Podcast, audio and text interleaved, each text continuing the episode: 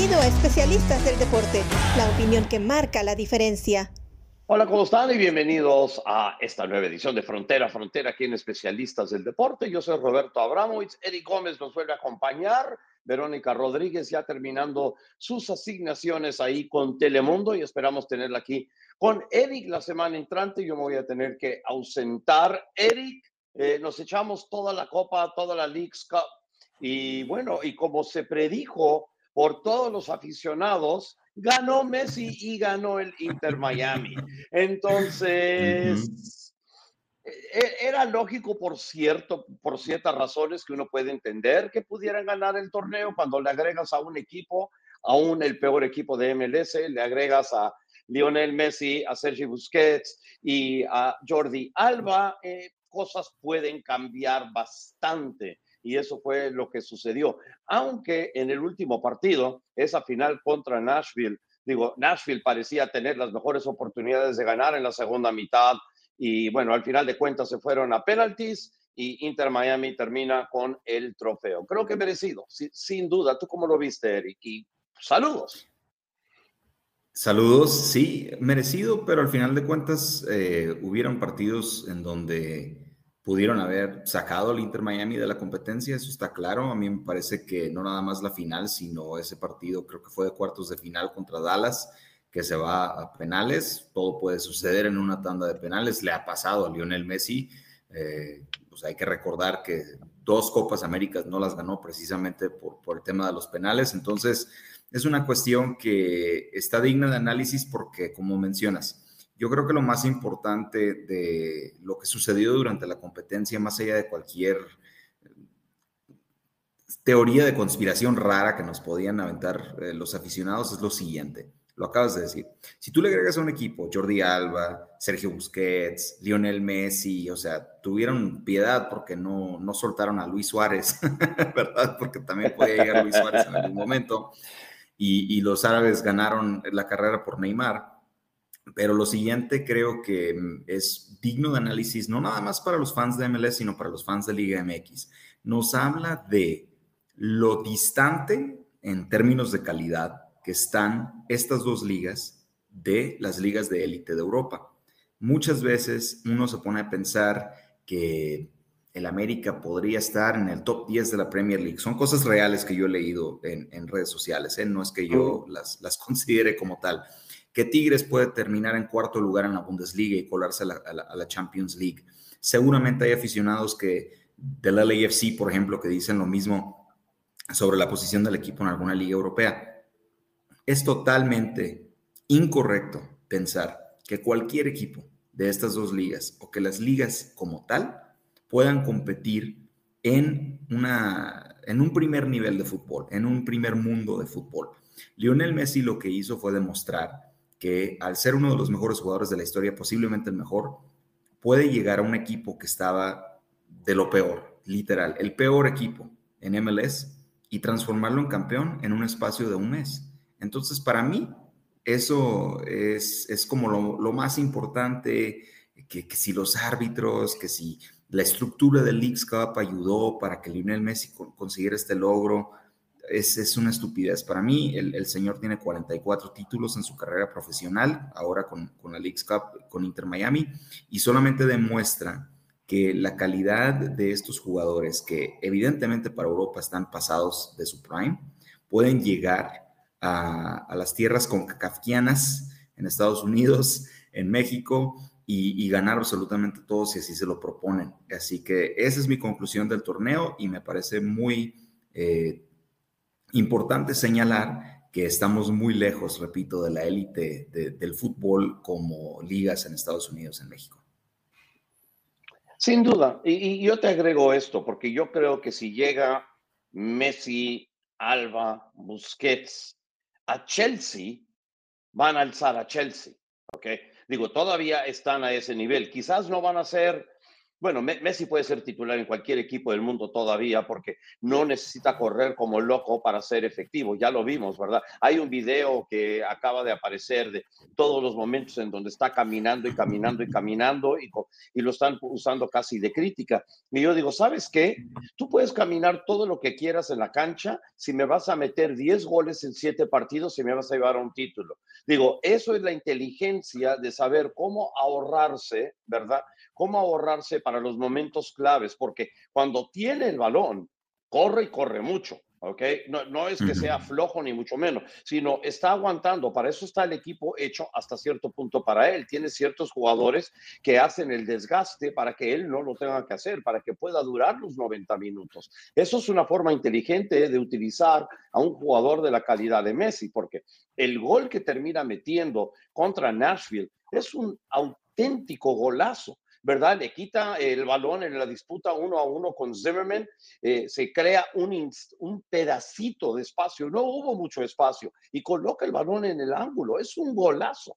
en cualquier liga, eso no fue uno en donde ha habido muchos goles, sí, en donde los equipos lo han perdido y se, se olvidan quizás de que está en la cancha, tiene algo de espacio y mete un gol fácil.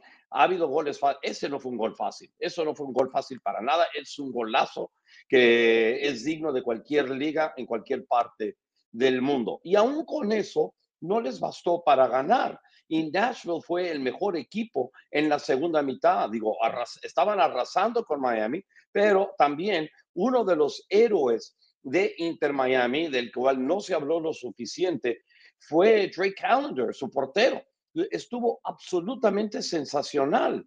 Y luego al final, al final del partido, en tiempo de compensación, eh, está el contragolpe de Campana que te echa a pánico con el tiro, con el autopase casi, ¿verdad? Y luego el balón se desvía un poco, lo alcanza, se tira, eh, llega el balón y tira y pega en el poste y casi, casi lo gana Inter Miami sobre esa jugada. Pero no lo ganaron y ahí de se fueron a penales y eh, lo que terminó siendo fue que eh, metió su gol, pero Pánico, que es el portero contrario, eh, terminó siendo parado el, el tiro y por Calendar y ahí ganaron el, el trofeo. Bien ganado, partidazo, muy entretenido, creo que estuvo muy bien jugado, sin duda tener a Messi, tener a Jordi Alba, tener a Sergio Busquets, alza el nivel de esta liga, obviamente alzó a Miami y ganaron el trofeo, el primer trofeo por el cual compiten y ahora esta semana, el miércoles, viajan a Cincinnati para jugar la semifinal del, del perdón, del US Open, ¿verdad? Del US Open Cup. Y están a dos partidos quizás de ganar su segundo título.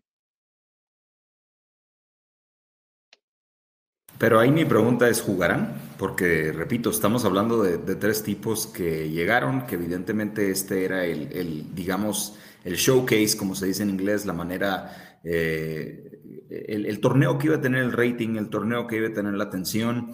Era muy importante ver a Lionel Messi también, digamos, eh, mostrando su talento para atraer a, fans de la Liga Mexicana en ese debut contra Cruz Azul y, realmente todo parte a partir del de, el éxito que tuvieron en Leagues Cup. Yo creo que ya empezamos a ver quizás un ritmo en donde se desacelera la participación, no nada más de Messi, sino de los jugadores que acabas de mencionar. Los tres tienen arriba de los 30 años, los tres están adaptándose también al ritmo y al fútbol de, de los Estados Unidos. Tener que jugar US Open Cup ahora y más bien yo creo que al darse cuenta del Tata Martino que tener a estos tres jugadores elevó a su equipo al grado de que ganaron la competencia. Sí está importante mencionar lo que acabas de decir, que están a posiblemente dos, tres partidos de ganar la US Open Cup, pero yo me enfocaría quizás en ganar la liga, porque están ellos en último lugar todavía de la liga. Evidentemente, lo que pasa en la Leagues Cup no tuvo efecto sobre este, los standings de la MLS, y ahora tienen esa oportunidad también de, para mi gusto, hacer o llevar a cabo una historia de Cenicienta, casi casi, ¿no? Con Lionel Messi, No sé qué tanto le importe al aficionado del Inter Miami, en particular el tema de la US Open Cup. Yo creo que cualquier cosa ahorita es bueno, sobre todo entendiendo que es un equipo que es nuevo, que no ha tenido mucho éxito y que ahora con Lionel Messi se abren las puertas para absolutamente todo. Van a jugar, absolutamente van a jugar para mí. Estamos hablando que tienen cuatro días de descanso, eh, ¿verdad? Porque juegan sábado y juegan miércoles. Entonces, si, si habían jugado domingo y solo tenían lunes, martes de descanso, es otra cosa. Pero tienen domingo, lunes, martes y casi todo el miércoles para poder descansar para el partido, para mí se me hace que 100% van a jugar. Aparte, están a dos juegos de ganar un título, son semifinales, no cuartos de final. Eh, a mí se me hace que absolutamente van a jugar. Yo no tengo duda, yo sé que Messi con la competitividad que tiene, lo mismo con Alba y lo mismo con Sergi Busquets y lo mismo con eh, Tata Martino, no se van a querer perder esta enorme oportunidad de ganar el trofeo más viejo de todo el fútbol estadounidense, de todo el deporte estadounidense, que es el US Open Cup. No hay, para mí no hay duda, sería, me quedaría anonadado si Messi y compañía no juegan, si Messi y compañía, si Inter Miami no sale con todo para poder ganar este partido y avanzar a la final.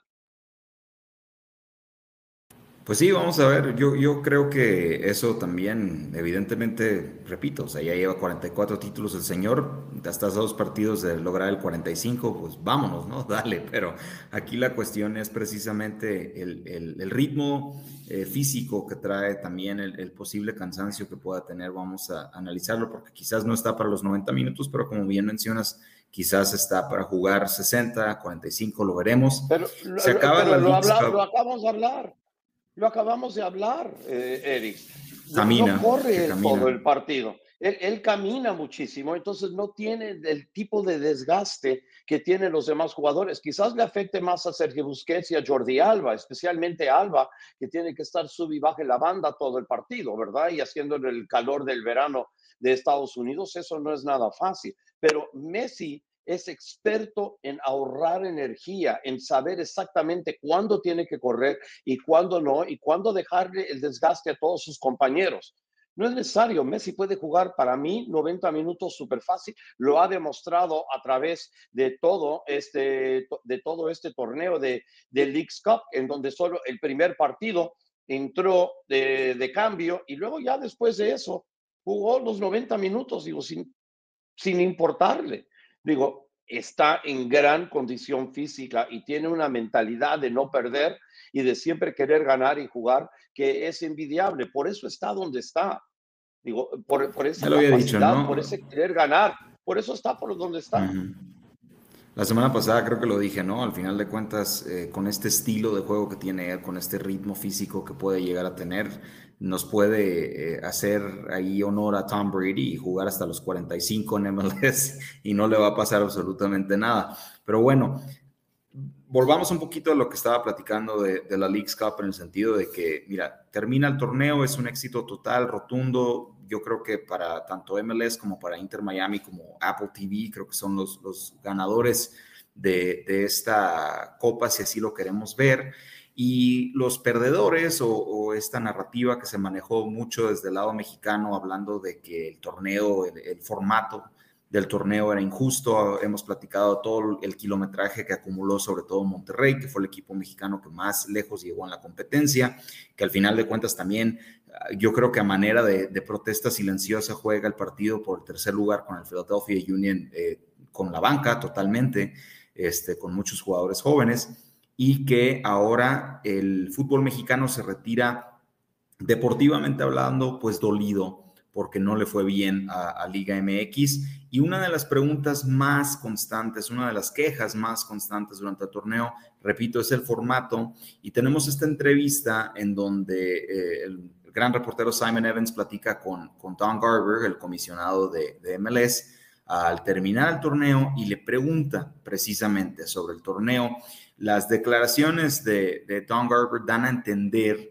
que está, se prefiere, perdón, que se mantenga el, el torneo. Hay una declaración que me parece muy relevante para esto, y que francamente no entiendo el sentido de la declaración, pero bueno, tú me ayudarás, Roberto.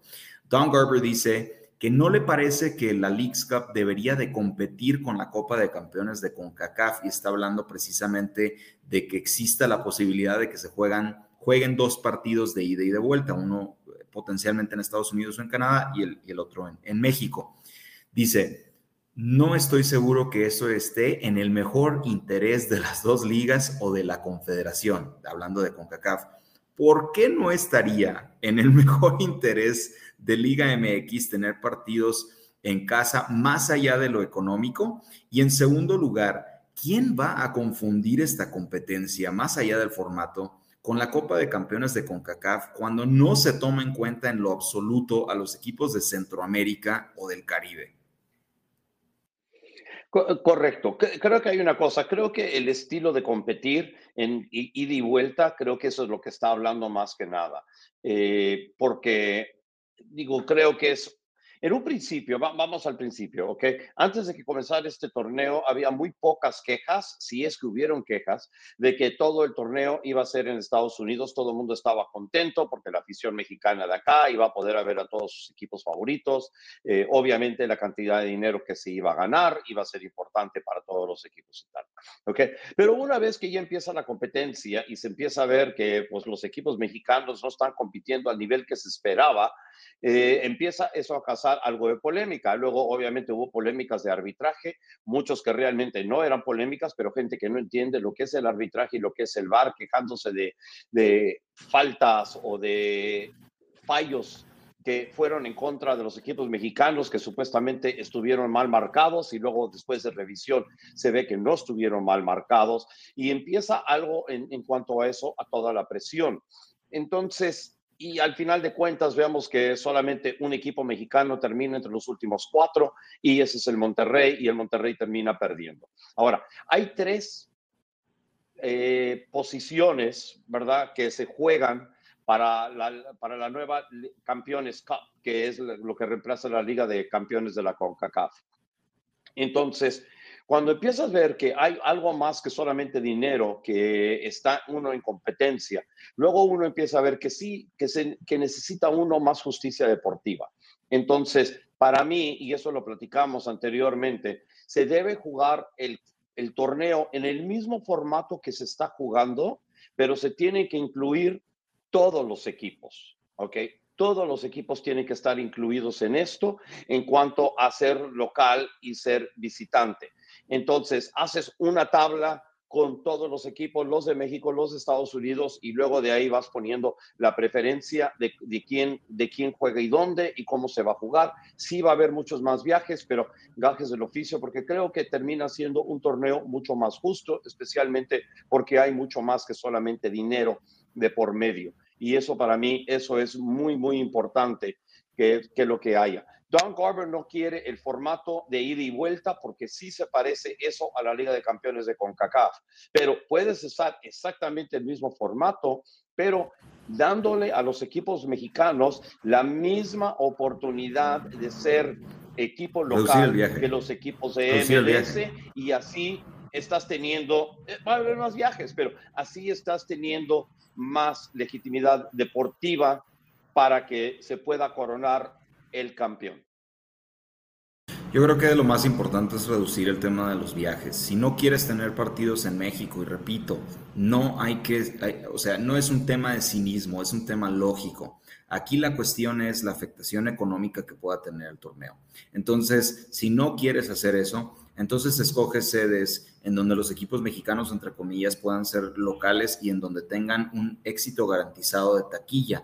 Los Ángeles, ya lo vimos en los equipos de, de, Nuevo León, en Houston, por ejemplo, hubo muy buena respuesta. Dallas, básicamente el sur de los Estados Unidos, lo que esté pegado a la frontera, siempre va a tener ese, esa garantía, perdón, de recibir a los equipos mexicanos de una manera muy efusiva y te vas a evitar situaciones como los partidos que tuvimos en Filadelfia y me parece que en Washington, D.C., con equipos importantes. O sea, Pumas estuvo en un partido. No, era en, era en, Austin, Texas. Era en Austin.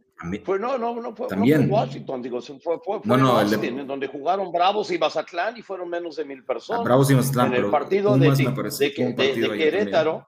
Sí, de mil personas. el partido, había un partido de Querétaro contra um, Tijuana, menos de mil personas también en Filadelfia. eso Es más, eh, Filadelfia no vendió todos sus boletos para el partido contra Monterrey, no estaba lleno el estadio. Correcto. Y parte varios, de varios, varios. Es que no incluyeron los boletos en los abonos de temporada completa. Entonces, la mayoría de los boletos en MLS no, no los terminan vendiendo en abonos de temporada completa. O sea, para un estadio como el de Filadelfia, en donde tiene capacidad para 18 mil personas y lo pueden con sobrecupo, tiene posibilidad de casi 20 mil. Pero ahí son 15 mil boletos están vendidos ya eh, todo el año, son abonos de temporada completa y luego el resto de los boletos se vende por boletaje diario. Eh, sí, y estos partidos no los incluyeron. Para mí los tienen que incluir para que más gente vaya y el torneo se vea mucho mejor. Y digo, lo pones a boletos a precios accesibles, ¿verdad? Porque hay lo que llaman acá precio dinámico, por eso los boletos del partido de Nashville contra Inter Miami, con muchos boletos por vender en StubHub y Ticketmaster a una hora del partido, todavía seguían arriba de 400 dólares. En un momento bajó a menos de 300, pero tiene que ser mejor con, con la cuestión de los boletos. Yo cierro esto diciendo lo siguiente. A mí me parece que Don Garber está eh, en Estados Unidos, esa expresión de good cop, bad cop, ¿no? O sea, Don Garber ahorita está tomando el rol de ser el malo y de decir, sabes qué, eh, la verdad es que preferimos este formato, tiene muchos beneficios y él está hablando en beneficio de Mikel Arreola, pero el silencio también condena tanto al comisionado de la Liga MX, Mikel Arreola, y a los dueños de Liga MX, quienes saben que estos partidos y este torneo en realidad tiene mucho más beneficio para ellos económicamente jugándose en Estados Unidos. Mi tema es que si los jugadores, que si los directivos, que si los entrenadores, toda esta gente afiliada al fútbol mexicano tiene sus quejas, la deberían de dirigir precisamente a Mikel Arriola y a los dueños de los equipos y no necesariamente a Don Garber. Esto es un joint venture, significa que las dos ligas están encargadas en organizar el torneo. Es decir, no es que se esté decidiendo esto plenamente CONCACAF es más bien ahí un, silent partner, o sea, no, no tienen ellos el poder de decisión sobre la competencia, en realidad es Mikel Arriola y Don Garber, los dueños de MLS y los dueños de Liga MX. Esa es, esa es la cuestión muy sencilla. Entonces, bueno, platicado todo esto, no creo que Mikel Arriola vaya a salir a dar entrevistas, está muy caliente el tema para él, pero para cerrarlo, en 2024, ¿se juega el torneo 100% en Estados Unidos para ti, sí o no? No. Creo que va a haber cambios. Yo, yo creo que va a haber cambios, y, pero también creo que se ayudarían muchísimo si CONCACAF, MLS y Liga MX se juntan para poder lidiar con el problema que era más, e, era menos, es menos real de lo que la gente dijo ¿ok? Del problema del arbitraje. Para callar todos estos problemas, y vamos, mira, vamos a hablar del arbitraje en el fútbol mexicano en unos instantes, en un par de partidos que, que pasaron acá o allá, pero creo que sí hay mucha más transparencia en la manera en que se opera el VAR y para que la gente vea cómo se opera el VAR, creo que va a haber mucho menos polémica que nunca debió ver porque muchas de las situaciones en que la gente estaba gritando robo y que estaban tratando de ayudar a los equipos de MLS fueron situaciones bien, bien marcadas. Lo hablamos la semana pasada, fuimos profundos sobre todo esto, pero tenemos que enmarcarlo de nuevo. Muchas de las quejas del arbitraje que vino del público mexicano fueron fallos correctos y el hecho de que en México el público no sepa cómo funciona el VAR, el público no sepa cómo funciona el arbitraje en conjunción con el VAR y que muchos, muchos de la gente en televisión no tienen idea de cómo funciona el arbitraje y cómo funciona el VAR y cómo son las revisiones. Eso, si, eso, no se arregla, e, eso, nunca vamos a avanzar. Eso. Sí, totalmente, totalmente. Pero bueno, lo mencionaste, ¿no? En México también eh, volvimos a la acción, inmediatamente hubo polémica arbitral, o sea, la verdad es que en el partido de Juárez contra Chivas, que es el primero que me gustaría platicar, eh, es un partido muy dinámico, muy de ida y de vuelta. A mí, me, a mí me encanta cómo juega Juárez, me encanta que tienen tantos jugadores jóvenes mexicanos en sus filas, muchos de ellos prestados, ya lo he platicado antes, estos Baby Bravos, creo que tienen la posibilidad de colarse a la liguilla y de, de verdad hacer un, un torneo ejemplar porque el estilo tan abierto de fútbol que se está llevando a cabo en la frontera es interesante y me parece que puso en aprietos a Chivas, uno de los mejores equipos en, en, Liga MX en estas primeras jornadas. Los pusieron en aprietos varias veces. Lo que sucede es que al final de cuentas no terminamos hablando del fútbol. Yo ahorita platico de Juárez futbolísticamente durante 20 segundos y el, el siguiente segmento de esto va a ser hablar del arbitraje. En la jugada en donde se marca penal a favor de Juárez, existe, me parece, dos momentos de esa jugada. Primero, la barrida del chiquete Calderón, que para empezar, o sea, ¿qué, ¿qué, estás haciendo barriéndote? Había mil cosas que podía hacer el chiquete para evitar un disparo ahí, una jugada de peligro y decide barrerse, que lo que siempre, siempre se dice, debe de ser el último recurso para los defensas. Pero no lo toca, no toca el jugador de Juárez en primera instancia, que me parece que es Avilés Hurtado quien termina cobrando el penal. En segunda instancia, Hurtado ya se está dejando caer y entonces se produce un contacto en la barrida del chiquete Calderón, que la verdad es que uno puede decir, al final de cuentas, es porque ya se está dejando caer el jugador. Vas a revisar al VAR y me parece que aquí es donde entra también un tema muy clave del VAR, que es como lo que vemos en la NFL. El, el árbitro marca la falta en la cancha, entonces ya, ya se decidió que es penal. El VAR le dice, creo que te equivocaste, lo que platicamos la semana pasada, cómo es el proceso. Va y lo checa y tiene que haber evidencia que sea tan clara que quite ese fallo a favor de Juárez y que no se decrete el penal al final de cuentas. Creo que aquí es muy difícil determinar si hay al 100%, repito, evidencia que le quite el penal a Juárez, porque como menciono, en la jugada sí hay contactos y al final pero como nada de esto se habla, nada de esto de las decisiones arbitrales nos las comunican, deja tú durante el partido, después del partido, tiene que haber un comunicado quizás explicando las decisiones, lo que pasó por la mente del, del, árbitro. Eso no sucede, nos quedamos nosotros con la bolita y empezamos a platicar de que no, pues es que sí pudo hacer falta. Evidentemente los que son más fans de, de, Chivas van a decir, no, es que es un robo, nunca fue falta. La gente que es anti-Chiva o que en, en este caso observa la jugada de una manera un poquito más objetiva, dice, no, bueno, es que sí hay contacto y repito, la mata sigue dando. Entonces, primero te pregunto a ti, a tu parecer fue penal y en segundo lugar, ¿qué se puede hacer para mejorar esta situación en donde constantemente estamos hablando del arbitraje? Mira, Eric, para mí no es penalti, pero hay que ir claramente, digo, eso es, si yo estoy viendo el bar, eso es lo que yo estoy viendo, de la manera en que lo veo, y hay, en, una de las tomas, solo nos muestran dos en televisión, por lo menos en lo que yo vi, solo muestran dos, ¿verdad? Una toma que es casi desde la media cancha, que es casi la toma normal, pero con un acercamiento, y ahí parece que no hay ningún tipo de contacto. Sin embargo, hay otra toma que también es el otro lado, pero también cerca de la media cancha y está muy compresa la toma y eso afecta mucho ver si hay contacto o no. Entonces, pero yo viéndolo, lo estoy, estoy, diciendo, bueno, de la primera toma no parecía que era penalti. En la segunda puedo ver que quizás pudiera haber algún tipo de contacto ahí y eso me deja un tipo de duda. Pero hay unas cosas que hay que entender, lo del VAR y de lo que es una transmisión de televisión. La gente en el VAR tiene todas las cámaras a su disposición.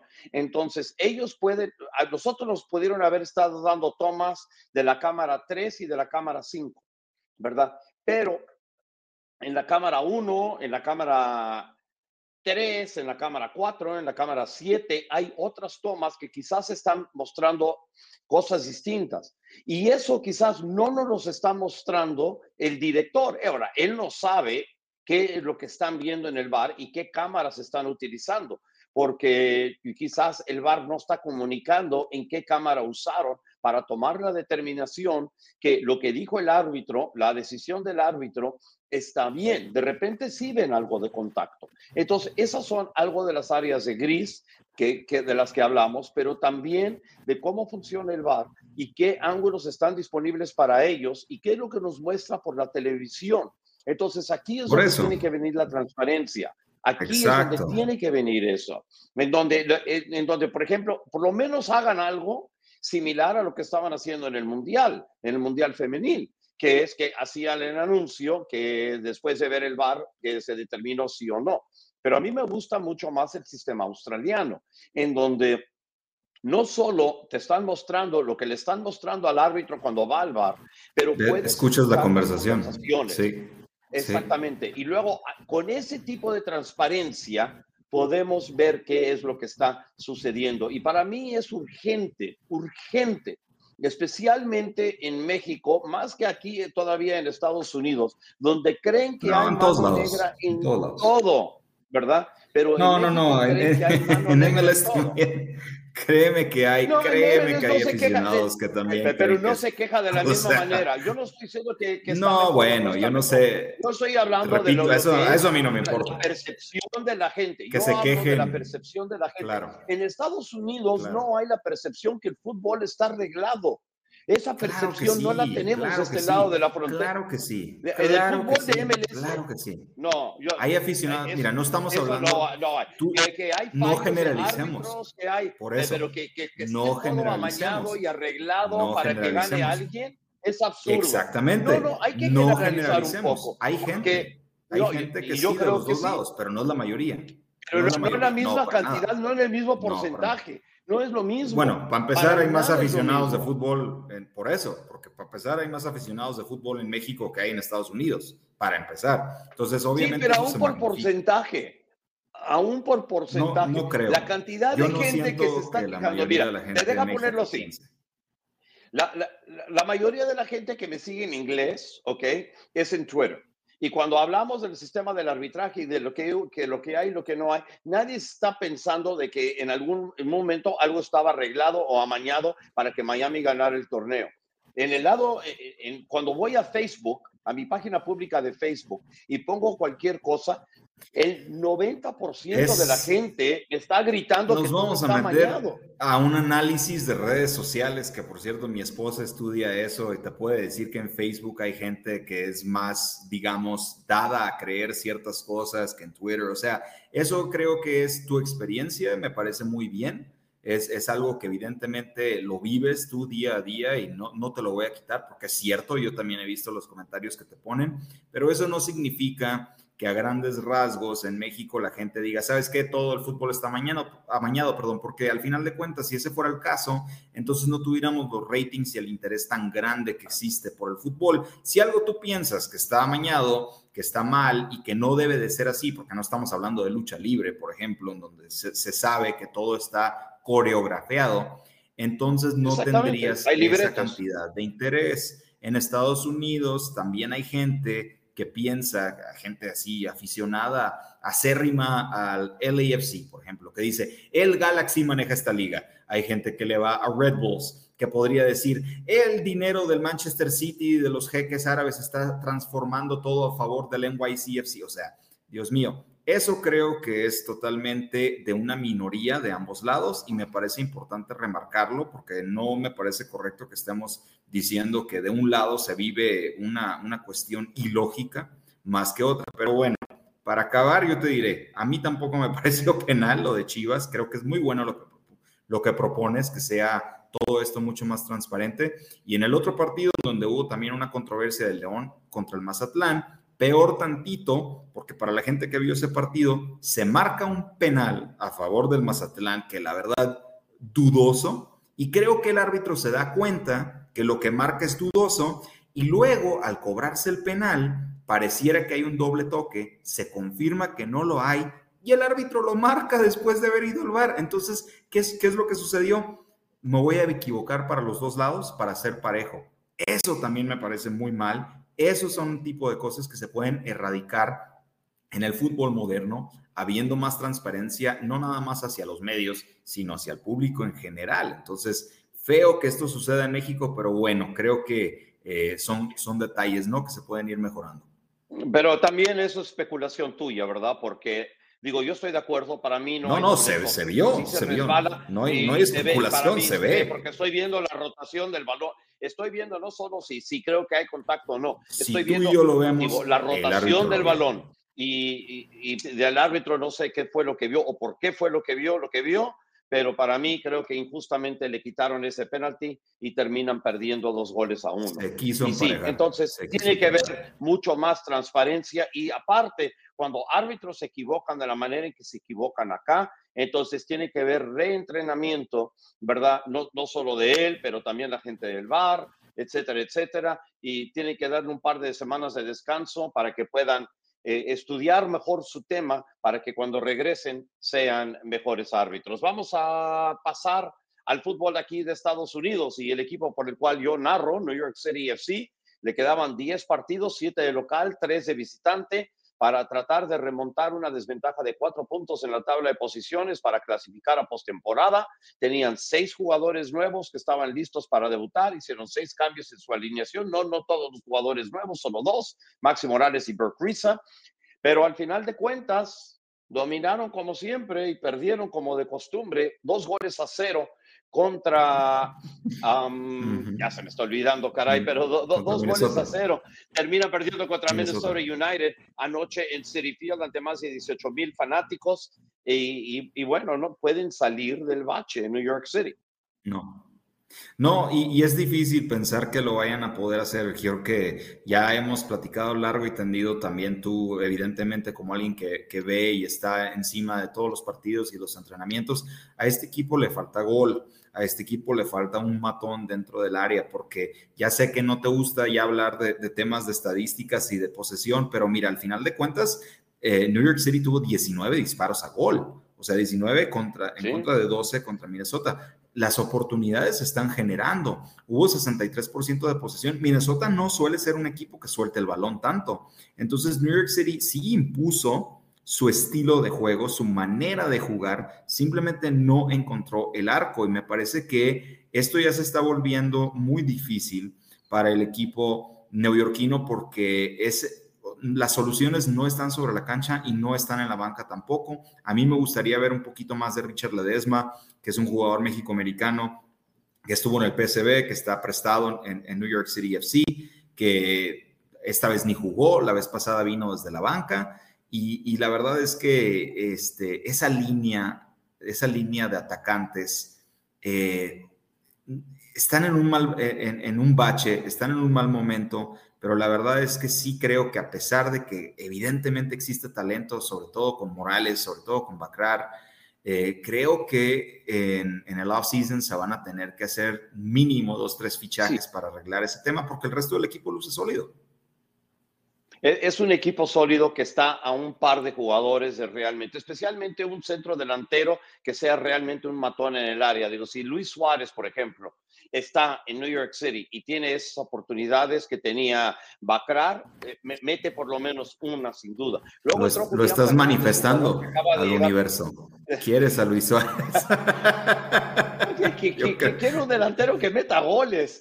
Este, Bacrar metió 8 goles en 38 oportunidades, perdón, en 38 partidos cuando estaba en la Liga de Croacia. Entonces, digo, no es exactamente un matón del área, tiene 22 años de edad y va a crecer y va a mejorar y, y tiene todavía un buen futuro, pero su presente todavía deja algo que desear. Entonces, tenía un muy buen contragolpe, pero le, le, le sale eh, el, el, portero este, Leclerc, Sinclair, perdón, sale el portero, trata de bombear el balón sobre él, pero le pega con mucha fuerza y la termina tirando por arriba del travesaño. Digo, si es Messi, Messi lo bombea y dos botes y entra. Pero digo, esa, esa es la diferencia. Jóvenes. Pero, uh -huh. exacto. Y luego también tienes, entra Julián Fernández, el jugador de Vélez, que hace su debut, y él tiene una clara por el lado derecho. Sin embargo, es súper zurdo. Digo, yo no entiendo, porque le pasa más a los zurdos que a los derechos, pero cuando eres zurdo, tu derecha te sirve más o menos para apoyo la gran mayoría de las veces y termina rebanando casi el balón y poniéndolo al otro lado de la red, o sea, el lado que no vale y también se va esa oportunidad. Luego hay una jugada en el área en donde se termina cayendo, parece que es un penalti, lo van y lo marcan y luego lo va y lo, lo revisa el VAR y se ve que no hay ningún tipo de contacto, que trató de vender la falta, la vendió muy bien, entonces eh, engañó a Nifa Sagafi, que es el árbitro central, con 127 partidos de experiencia, pero cuando fueron al bar vieron que claramente no hubo ningún tipo de contacto y estuvieron muy bien en nada más decidir que no había falta y que era bote para a favor de, de Minnesota. Próximo partido de New York City es el sábado entrante contra Cincinnati, allá en TQL Stadium. Cincinnati va a jugar a media semana contra Miami. Entonces veremos qué pasa. Y Cincinnati viene también de perder. Vienen de perder. Columbus. Ah, sí, con el, en el derby de Hell is Real. Y luego New York City juega de local el, de este miércoles en 8 contra Montreal. Y Montreal es el único equipo que le han ganado en los últimos 16 partidos, 17 partidos de MLS ahora. Sí, y creo que, o sea, a diferencia de los partidos de Liga MX, vimos eh, partidos un poco más abiertos en términos, sobre todo en términos de resultado, ¿no? En México hubo cinco empates de los ocho partidos que se disputaron y en MLS, nada más tomando en cuenta los partidos de, ayer, no hubo ni un solo empate, ¿verdad? Eh, de los partidos que yo también mencioné que me parecían interesantes, creo que el más cerrado precisamente fue el de, los Red Bulls contra DC United, terminan ganando 1 a 0, pero yo aprecio también que hubieron varios equipos que utilizaron, digamos, el, espacio, el, descanso que tuvieron después de la League's Cup para realmente retomar el estilo y la apertura que tenía su juego. Oye, el partido de St. Louis contra Austin fue una locura un partido 100% nueve goles. en ese sentido, nueve goles, cero defensa, perdón, yo, yo sé, o sea, no estoy diciendo que no hay defensa en la liga, pero en este partido no lo hubo, o sea, y tomar en cuenta también que se puso, se puso adelante 3 a 0 en, en los primeros 50 minutos del partido y luego tienes una reacción de Austin ahí hacia el final, pero que también era contrarrestada por los goles del St. Louis, porque anota Will Bruin al 87, un minuto después tienes contestación de Ostrak de St. Louis, anota Rigoni al 91 y al final otra vez ahí viene St. Louis con Adenirán para anotar, o sea, no los dejaban descansar a los porteros. Es un partido totalmente entretenido y creo que también, por ejemplo, para St. Louis, muy importante retomar esa confianza después de que fueron desmantelados en la League's Cup, sobre todo por el América que es un equipo pues primerizo, que se armó muy bien, pero que dentro del contexto de su primera competencia internacional no le fue bien y ahora vienen, le ganan a un equipo que está en posición y a Austin peor. como es Austin. No, totalmente. Austin peor. Pero te digo, Austin perdió contra Juárez y Mazatlán. Por eso te digo, uno sí supo manejar esta situación y el otro no. A eso voy. Porque del lado del este, o sea, Cincinnati sí te parece que también trae ahí la, la, cruda, porque también eh, ellos en primer lugar y, los golea Columbus, que no es un equipo malo para nada, están en el top 5 de la conferencia este, pero pierden 3 a 0 y de una manera que no se había visto jugar a Cincinnati en MLS. En Leagues Cup también habían tenido sus problemas pero en, en, en MLS eh, bastante sólidos y solo su tercera derrota en toda la temporada. Sí, fíjate, bueno, el Crew es, es, es, hueso duro que roer, especialmente de local, nueve ganados, un perdido, tres empatados eh, del local. Y Cincinnati, dentro de, de MLS, venía en cuatro partidos sin perder, tenían dos ganados, dos empatados, eh, terminaron sí perdiendo en el, en, el, en el League's Cup en su último partido, pero también recuerda que fue uno de los verdugos de Chivas, terminando ganándoles tres goles a uno en el primer partido de, entre esos dos este, para abrir Leagues Cup ahí. Digo, Cincinnati eh, tiene la mayor cantidad de puntos dentro de la liga de MLS, es el líder en, el, en la carrera por el Supporter Shield, que es el equipo que termina con la mayor cantidad de puntos dentro de la temporada regular, que también les da ventaja de local, sí, claro, les da la ventaja de local a través de toda la postemporada. Entonces, eso es muy importante también. Y veremos, digo, de repente estaban mirando al miércoles, ¿verdad? Y eso termina pasando mucho en este. En, en, todos los deportes, no solo en el fútbol, y de repente estaban realmente mirando al miércoles, digo, alinearon a todo lo mejor que tenían. Entonces no era como si hubieran se hubieran faltado, alineó Lucho Acosta, alineó Brandon Vázquez, alineó Celentano, entonces digo, no es que se fueron con un equipo de segunda para estar listo para el miércoles, nada, sí, pero ahora este, pues van a tener que enfrentar ese partido el miércoles contra Inter pues Miami, que no va a ser nada, nada fácil. Y hablando del Inter Miami, mira, la próxima semana en MLS tenemos, lo cual yo no entiendo para nada, pero ahorita así está eh, calendarizado. Tenemos ocho partidos, ocho partidos de MLS que empiezan el sábado a las cinco y media hora de México, siete y media hora del Este, cuatro y media hora del Pacífico. Y lo digo desafortunadamente porque yo creo que lo que la mayoría de la gente va a estar viendo va a ser la primera visita de Messi a Nueva York contra los Red Bulls, en este caso. Y eso evidentemente le duele a la liga porque ¿cómo vas a tener ocho partidos al mismo tiempo y que uno de ellos tenga a Messi? Si tú quieres atraer una audiencia nacional, independientemente de que te transmitas por Apple, por Fox, antes por ESPN, etcétera, tienes que dejar que esos partidos respiren, ¿no? Porque la verdad lo de... Tiene que tener su ventana propia. Exactamente. Ese es el partido que yo no estoy... es otro partido del montón. No, por supuesto que no. Y yo la verdad, este, ese es el partido que voy a estar más atento del lado de, de MLS y luego ya veré los highlights de los otros eh, del sábado. Y del lado de Liga MX tenemos todavía el partido del Toluca contra el Monterrey que no tiene fecha, se le está dando espacio. Eh, al Monterrey después de su participación, perdón, en Leagues Cup, lo cual me parece interesante. Y de ahí en fuera, creo que el partido más interesante que tenemos es, y te digo, parece que estoy enamorado de este equipo, no, no, no lo voy a negar, me gusta mucho verlos, pero me parece que Juárez contra Pumas es un partido que tiene mucho potencial y que también tenemos a este, Pachuca contra el Cruz Azul el miércoles 23, porque estamos eh, con el calendario apretado del fútbol mexicano vamos a tener triple jornada. Y doble fecha. también a mí me... Exactamente. Sí, pero, pero en realidad triple, porque pues estamos aquí ahorita hablando de los partidos del fin de semana pasado. Hay partidos martes y miércoles y luego otra vez viernes y sábado. Y después de eso, adivina que hay dos partidos el 30 de agosto, que es miércoles. O sea, nos van a atiborrar de fútbol mexicano en los próximos días. Y, y, no, sé, no sé qué digas de, de tu Necaxa, porque le toca contra el América van a perder, así como perdieron 3-0 con Tigres y dieron poca resistencia. Digo, es un, eh, si hubiera descenso, Necaxa estaría encaminado a, eso. Digo, si los tinajeros no van a invertir dinero en buscar ganar, digo, no sé. Y, digo, todo lo que ves en los periódicos esta semana es la celebración del, del aniversario 100 del equipo y se habla de los grandes equipos, claro, se habla de los grandes equipos de Aguinaga y de Ivo Basay y y, bueno, en fin, digo, Sague cuando estaba ahí, digo, tenía un, absolutamente un equipazo Necaxa en ese entonces, pero eso ya parece que fueron hace años de la manera en que están jugando nos vamos a ir ahora. nos vamos a ir deprimidos entonces con, con tu Necaxa. Esa va a ser la nota de cierre del programa, porque ya también nos están. No necesariamente. aquí. Me, me deprimiría si ya le pusiera yo corazón, pero no, no, no.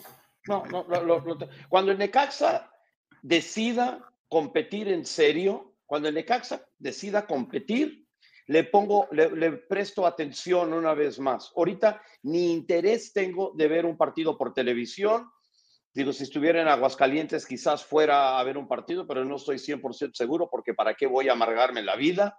Y si los tinajeros continúan manejando... No nada más son los tinajeros, ¿eh? De esta manera, entonces digo, voy a. Acuérdate. van a perder mi afición.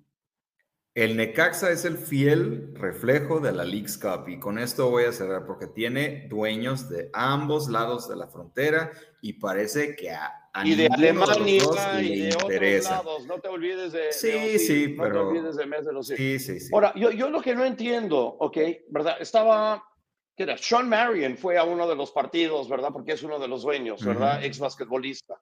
Entonces él fue y tenía.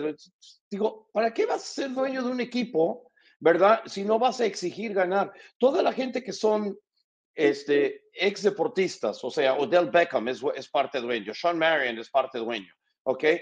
Digo, uh, Mesut Ozil es parte dueño, ¿ok? Tienen que empezar a exigir, oye, nosotros somos competidores, queremos ganar. No, no, estamos nada más invirtiendo para sacar dinero. Si vamos a hacer eso, invertimos dinero en una cerera, algo por el estilo. Digo, invertimos dinero en ganado o, lo que sea. Pero si vamos a invertir dinero en un equipo que está compitiendo en una liga deportiva, yo quiero ganar, yo no quiero perder, yo no quiero ser uno más del montón y no quiero que mi equipo nada más sea puente de venta de jugadores. Nosotros no somos agentes y el Necaxa lo están usando como si fuera una agencia de fútbol y no un equipo de fútbol. Y es lamentable y están perdiendo todo tipo de fanáticos de los, de los que quedamos y, y los están haciendo un equipo sin interés. Yo tengo mucho más interés en ver probablemente cuatro o cinco equipos en México, incluyendo al América, al Guadalajara, a Pumas, Tigres, Monterrey, y ver sus partidos que los del Necaxa. Y si estuviera jugando Necaxa y estuviera jugando Tigres o Monterrey al mismo tiempo, voy a ir a ver al Monterrey. Y yo soy necaxista desde que tengo seis años de edad. ¿Ok? Entonces voy a ir a ver al Monterrey. Y si al dueño del equipo no le importa que la gente piense como yo y no puedo ser yo el único, ¿por qué yo me voy a interesar en lo que pase con un equipo que no, no hay descenso? No es ni, ni cuestión del descenso, no es cuestión del No, sí es, claro. Sí, sí. No, no, no. Tienes que tener ganas de competir. Que pelear para volver. Tienes que tener ganas de competir. Si no te nace tener ganas de competir desde un principio, el descenso no te lo va a cambiar. El descenso pues es una cuestión de dinero. Ya veremos entonces si eso llega a cambiar, porque eh, por enésima vez pareciera. Veremos. bueno, ya me hiciste irme con ira, caray. es lo que decía. ¿Preferías, o sea, hubiera sido preferente el, tema de la depresión, pero ya, ya te vas con ira. Bueno, voy a respirar, voy a respirar. Ya, ya, es hora de que cerremos el programa de todas maneras, si no voy a hacer más corajes todavía. Entonces, al nombre de Eric Gómez, eh, Verónica Rodríguez, nos espera la semana entrante nuestro gran productor Oscar Pérez. Yo soy Roberto Abramovich y bueno, estará el programa de nuevo aquí con ustedes el lunes entrante en Frontera en Frontera en Especialistas del Deporte. Chao. Gracias por acompañarnos en Especialistas del Deporte. Hasta la próxima.